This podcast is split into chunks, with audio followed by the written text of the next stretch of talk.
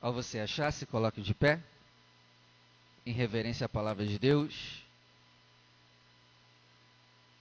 Segundo o livro de Samuel 6,11 diz assim: E ficou a arca do Senhor na casa de Obed-Edom, o geteu, três meses, e abençoou o Senhor a Obed-Edom e a toda a sua casa. Vou ler de novo. E ficou a arca do Senhor em casa de Obed-Edom, o geteu, três meses.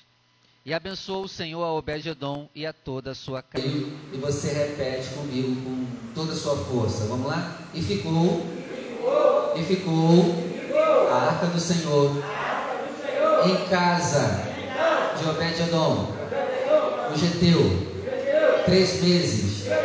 E abençoou o Senhor a Obed-Edom e a toda a sua casa. Feche os seus olhos, desocupe as suas mãos e com muita alegria vamos dar uma linda salva de palmas à palavra do Senhor. Enquanto você vai aplaudindo, vai glorificando. Enquanto você vai aplaudindo, vai pedindo para Ele falar com você. Pai, fala conosco. Fala com teu filho e com a tua filha. Quebra todo impedimento e barreira. E que a sua palavra ela venha sobre nós, Senhor. Ela vá e produza o resultado em nome de Jesus. Amém. E graças a Deus. Pode sentar, por favor. O tema de hoje, se você vai anotar, é Obed Edom e a sua missão. Obed Edom e a sua missão. A arca vai parar na casa de Obed Edom porque aconteceu alguns problemas. Diz a palavra que tinham as vacas guiando a arca, né, numa carroça, e aí ela dá uma virada, ela vai cair no chão e tem alguns sacerdotes que colocam a mão na arca e eles na hora são mortos. E eles são mortos perto da casa de Obed-edom. E aí Davi pensa assim, é melhor a gente deixar essa arca aqui na casa desse cara mesmo, para a gente não ter mais mortes. E a arca ficou lá. Só que aconteceu um negócio. A arca ficando lá, o cara começou a ser abençoado absurdamente. O cara começou a ser tão abençoado que toda a nação ficou sabendo do que Deus estava fazendo na vida daquele homem. E o texto que eu li com você disse que toda a casa dele foi abençoada, gente. Pega essa palavra para você, obedece ela, vive ela, para que toda a sua casa também seja abençoada. Precisamos disso. Quem é que não precisa que a sua casa seja abençoada? Família. É ou não é? Quem não precisa que a nossa casa, que a nossa família seja abençoada? Então aqui eu já aprendo a primeira coisa. Você tem que ter uma arca do Senhor na sua casa. Ah, pastor, então eu tenho que comprar uma arca da aliança para botar lá em casa? É isso que eu estou falando? Não! Você pode até ter, porque é bonitinho, né? Eu até quero comprar uma mesmo, porque é bonitinho. Deixar lá de enfeite. De enfeite, tá? Porque tem os irmãos que falam dos irmãos católicos, mas também é idólatra também. Porque se você for botar uma arquinha da aliança lá na sua casa e achar que por aquilo está lá, Deus está lá, isso é idolatria. Pastor, eu posso ter um quadro de Jesus na minha casa? Pode. Mas desde que você não ache que aquele quadro, por estar lá na sua casa, está te abençoando. Aí é idolatria. Amém? Então o que, que nós precisamos? Se você estiver anotando, anota aí. Eu preciso ter a arca do Senhor na minha casa. A arca do Senhor na minha casa representa a presença de Deus. Espírito Santo representa Jesus, representa poder. Poder. E é isso que eu quero ser grave hoje: poder. Poder de Deus tinha sobre a casa de Obed-Edom. E poder de Deus precisa ter na nossa casa. Nós precisamos ser pessoas que têm vida de oração dentro de casa, têm leitura da palavra dentro de casa. A nossa casa precisa ter poder de Deus. Como tem sido a sua vida de oração dentro de casa? Você tem meditado na palavra em casa? Como é a sua adoração a Deus em casa? Ou nós somos daqueles que só adoram a Deus aqui? E saiu daqui, a gente vive uma vida completamente diferente. Guarde isso. Tem que ter poder de Deus na sua casa. E é interessante que a leitura que eu fiz com você também disse que a arca do Senhor ficou lá três meses. E é interessante, né? Falta quantos meses para o ano acabar?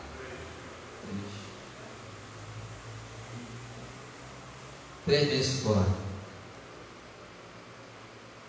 Três meses para o ano acabar. E aí no versículo 12, olha o que diz aqui, ó. Vamos ler. Então avisaram a Davi dizendo: Abençoa o Senhor a casa de Obed-Edom e tudo quanto ele tem. Glória a Deus, ó. Comece a ter poder de Deus na sua casa e Deus vai abençoar tudo que você tem. Tudo, tudo. Desde pessoas a coisas. Ele vai abençoar tudo quanto tem por amor da arca de Deus. Gente, isso aqui é interessante. Deus não nos abençoa porque nós merecemos. Deus nos abençoa porque temos a presença dele dentro de nós. É por amor ao nome dele. Deus chegou assim para Israel e falou assim: Ó, eu estou levando vocês para Canaã. Mas não pense que é por causa de vocês que eu estou levando vocês. Primeiro, é porque o povo que está lá é pior do que vocês. E segundo, é por amor ao meu nome que eu faço isso. Aleluia. Glória a Deus. A gente nunca pode se achar alguma coisa por estar sendo abençoado. Ele faz porque a presença dele está conosco. Só por isso. E aí, continuando, ó. versículo 12, vamos ler o início. Então avisaram a Davi, dizendo: Abençoou o Senhor a casa de Obed-Edom e tudo quanto ele tem por amor da arca de Deus. Então foi, pois, Davi na casa de Obed-Edom e trouxe a arca de Deus para cima. Essa expressão para cima é para Jerusalém.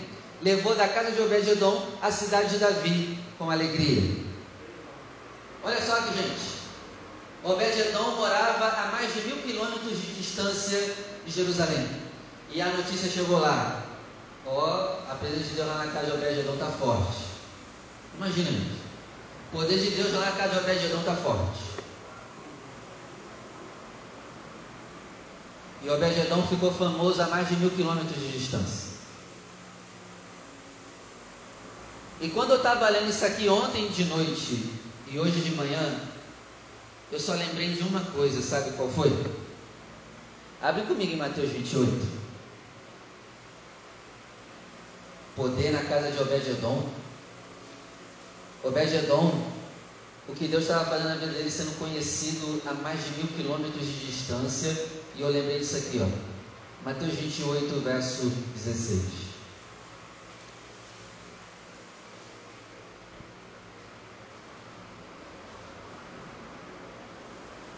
Mateus 28, verso 16.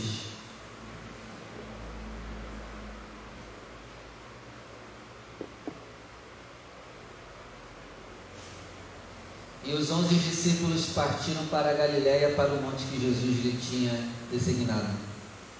17. E quando o viram, o adoraram, mas alguns duvidaram. 18. E chegando-se Jesus, falou-lhes, dizendo: É-me dado todo o poder no céu e na terra. O poder de Deus tinha na casa de Obed-Edom. Quem é que estava lá com ele? Jesus. Parece clichê, né? Parece clichê o que eu vou falar.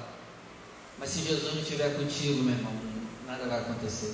Você tem que ter Jesus. Você tem que colar com Jesus. Você tem que amar Jesus. Você tem que ser, como dizem aí, louco por Jesus. Você tem que pensar em Jesus 24 horas. Você tem que andar com Jesus. Ele é o poder. Você tem que estar com Ele. Pelo amor de Deus. Ele é o poder. Ele está dizendo: é-me dado todo o poder no céu e na terra. Aí vem o 19: portanto, porque esse poder me foi dado, portanto, vão, ensine todas as nações, batizando-as em nome do Pai e do Filho e do Espírito Santo. A casa de Obed-Edom tinha poder. Depois do poder, Obed-Edom começou a anunciar o reino. E ele ficou tão conhecido que ele apregoando o nome de Deus. A fama chegou a mais de mil quilômetros de distância. Ele passou a ser um missionário. Por isso que o tema de hoje é Obed-Edom e a missão. Ele recebeu poder e passou a anunciar. Por que, que esse poder abençoou a casa dele? Porque ele passou a ter um coração missionário.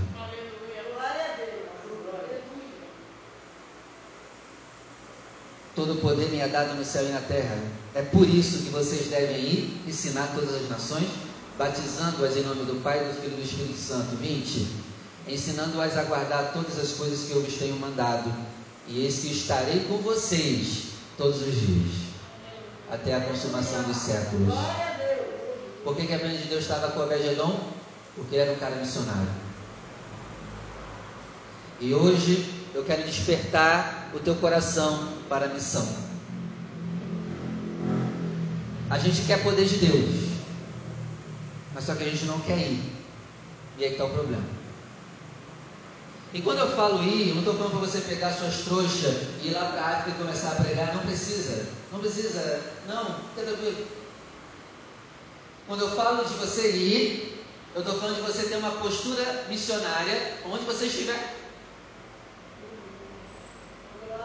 Meu amigo, você, você tem que ser um missionário no seu trabalho. Você tem que falar de Jesus no seu trabalho. Você não pode ser o 007 espiritual do seu trabalho. Ninguém sabe que tu é cristão. Ninguém sabe que tu é cristão no teu trabalho. Tem que saber. E tu sempre tiver uma oportunidade, vou falar, vou falar de Jesus. Amém? Outra coisa, a nossa missão não é só no domingo. Porque tem gente que pensa assim, ah, eu, eu, vou, eu vou fazer a obra de Deus no domingo. E aí passa segunda, terça, quarta, quinta, sexta e sábado sem falar de Jesus para ninguém. Não, meu irmão. Você tem que ter uma postura missionária todos os dias da sua vida. Toda oportunidade tem que abrir a boca, cara, sem falar de Jesus. Mas a pessoa só consegue ter esse coração quando ela entende quem Jesus é. E é aí que está o problema.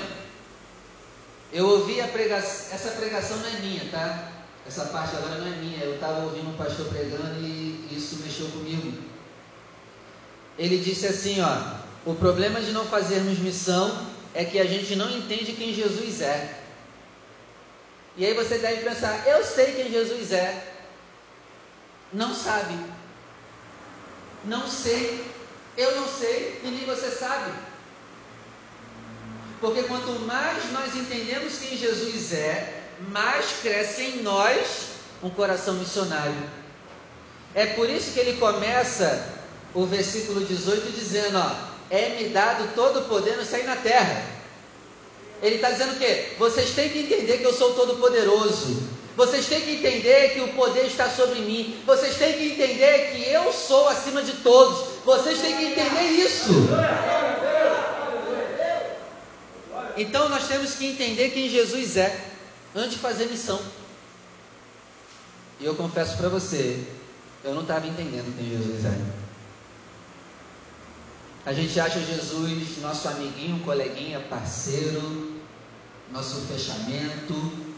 Meu amigo, ele não é isso não. Ele é o Todo-Poderoso. Nós temos que ter muito temor e reverência a essa questão. Quem é Jesus para você? Quem é Jesus para você? Jesus é aquele para você que você faz um pedido e ele te atende. É só isso? Será que é só isso Jesus para você? Jesus é o nosso gênio da lâmpada, em que a gente esfrega a Bíblia e ele aparece e diz: Pede-me o que queres. Não, pastor, jamais, jamais eu penso assim de Jesus. Amém. Mas as suas atitudes diziam o contrário. É que está o problema. As nossas atitudes dizem o contrário. A gente tem que amar Jesus, amar, amar, amar, amar Ele mais do que todas as coisas. Mas aí tu sempre está faltando culto. Tu não ama Jesus não, cara. Vem quando quer, quando está afim. Tu ama Jesus aonde? Eu amo Jesus aonde? Em vez de estar na casa do Senhor, passo o domingo inteiro de perninha pro alto em casa. Tu ama Jesus aonde? Eu amo Jesus aonde? Vendo televisão o dia inteiro. Que amor é esse?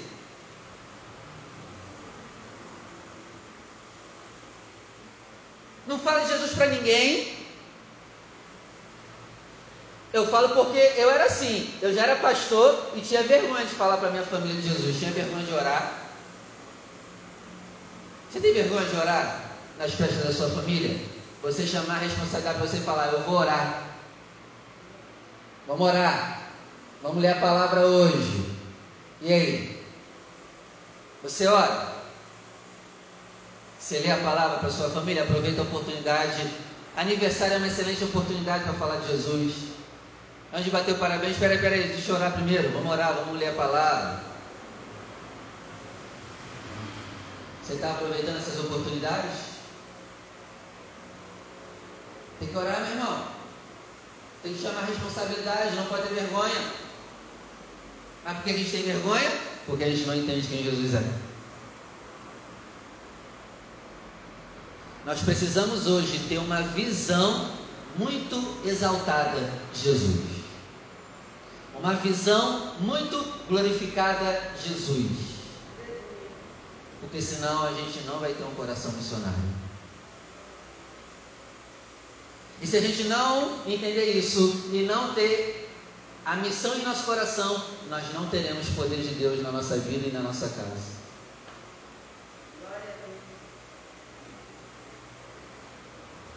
É o poder que nos muda.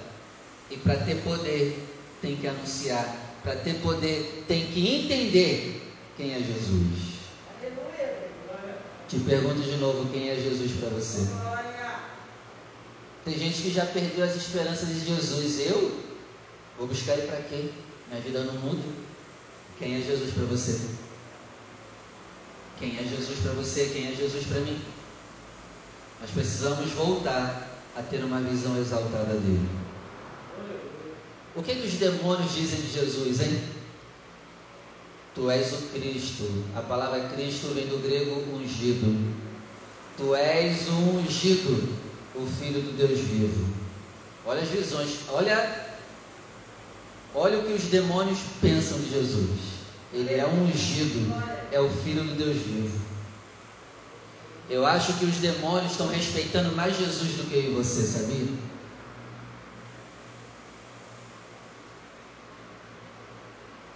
Quando Jesus pisa o pé lá na, na, na região de Gadara, ele é recebido por quem? Por demônios. Não foi ninguém normal receber ele lá. Um demônio foi receber ele lá. Olha só. Ninguém da cidade, ser humano normal, foi receber ele. Um demônio chegou lá e recebeu, e veio se ajoelhando, e veio se arrastando de onde estava. Meu amigo, os demônios acho que estão respeitando mais Jesus do que você. A gente precisa mudar nossa visão de Jesus. Senão a gente está cometendo pecado. Quem é Jesus para você? É aquele que sempre vai passar a mão nos seus erros? Quem é Jesus para você? É aquele que você acha que você pode fazer o que quiser e ele vai estar contigo. Quem é ele para você?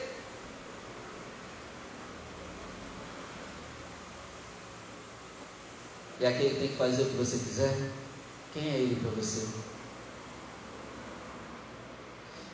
Igreja, quando eu entendo quem Jesus é, eu me coloco na minha posição de servir. E hoje nós vemos que as pessoas da igreja não servem. Elas não têm o um coração para servir, porque não entendeu o que Jesus é. São pessoas que até vêm na igreja, mas elas vêm para receber, nunca para servir. E Jesus não te chamou só para receber. Ele te chamou também para você limpar os pés dos outros. Para de viver a tua vida para de pensar só em você. É por isso que tu não entende quem Jesus é, porque tu vive a tua vida, tu faz o que tu quiser, as tuas vontades.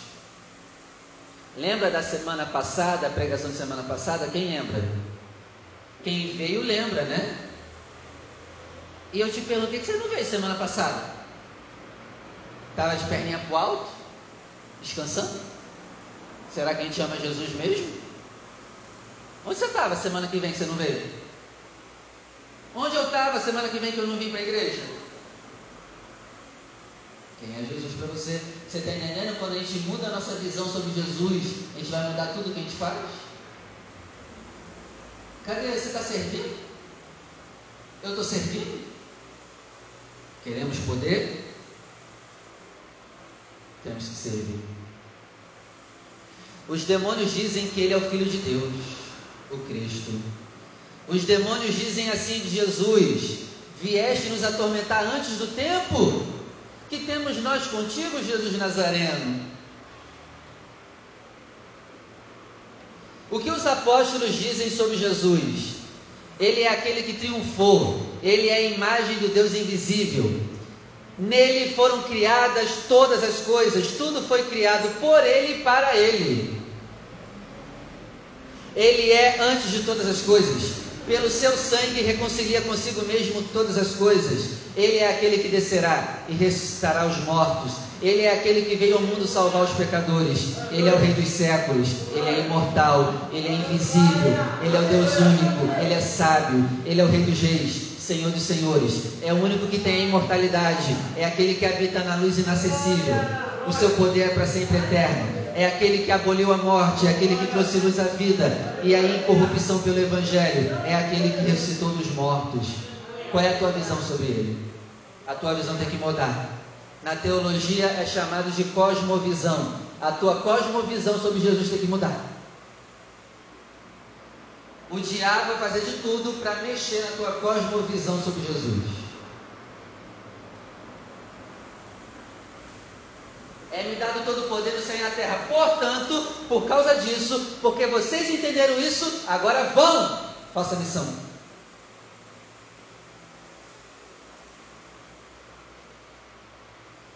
Ide, fazer discípulos, batizando-os. E ensinando-os a guardar todas as coisas que vos tenho mandado, e eis que estarei com vocês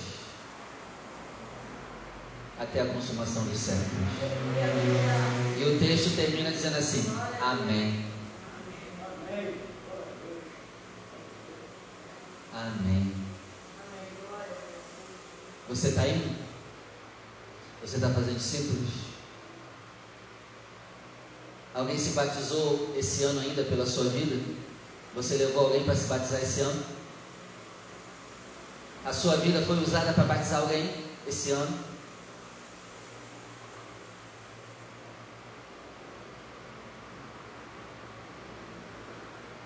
Quando a gente começar a fazer isso, o poder de Deus estará sobre nós. E Jesus estará comigo e com você. Amém? Você viu a condição, né? Estarei com vocês. Mas tem que ir, fazer discípulos, batizar, ensinar. Aí estarei com vocês. Se nós não tivermos esse coração aqui nessa igreja, Jesus vai nos deixar aqui. Isso não pode acontecer. Uma igreja onde as pessoas não têm um coração missionário é uma igreja onde Jesus já foi embora há muito tempo.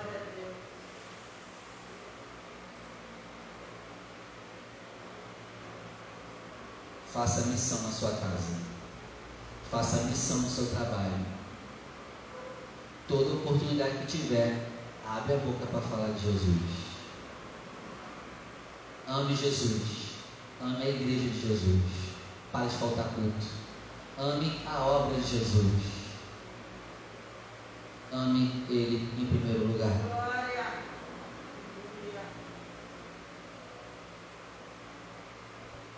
O que tem que arder em primeiro lugar no seu coração é: eu preciso exaltar o nome de Jesus na vida das pessoas. Essa é a primeira coisa que tem que estar no teu coração.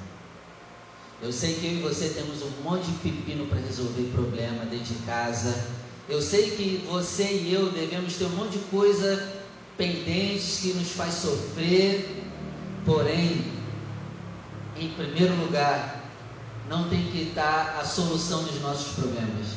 Em primeiro lugar, tem que estar em nosso coração. Eu preciso exaltar o nome de Jesus. Eu preciso pelo menos entregar folheto na minha rua. A minha rua tem que ouvir da minha boca de Jesus. Amém. Vamos orar? Se coloca de pé. Aleluia. Seja tu uma bênção na tua cidade. Seja tu uma bênção na sua rua. Seja você uma bênção dentro da sua casa. Não tenha vergonha de falar de Jesus dentro da sua casa. Não tenha. Reunião de família, oportunidade maravilhosa. Solta alguma coisa. Faz uma oração. Não perde a oportunidade. Ah, não, pastor, eu vou fazer, eu vou chamar o senhor para fazer. Não, é você. É você. Você. Feche os seus olhos, por favor. Senhor,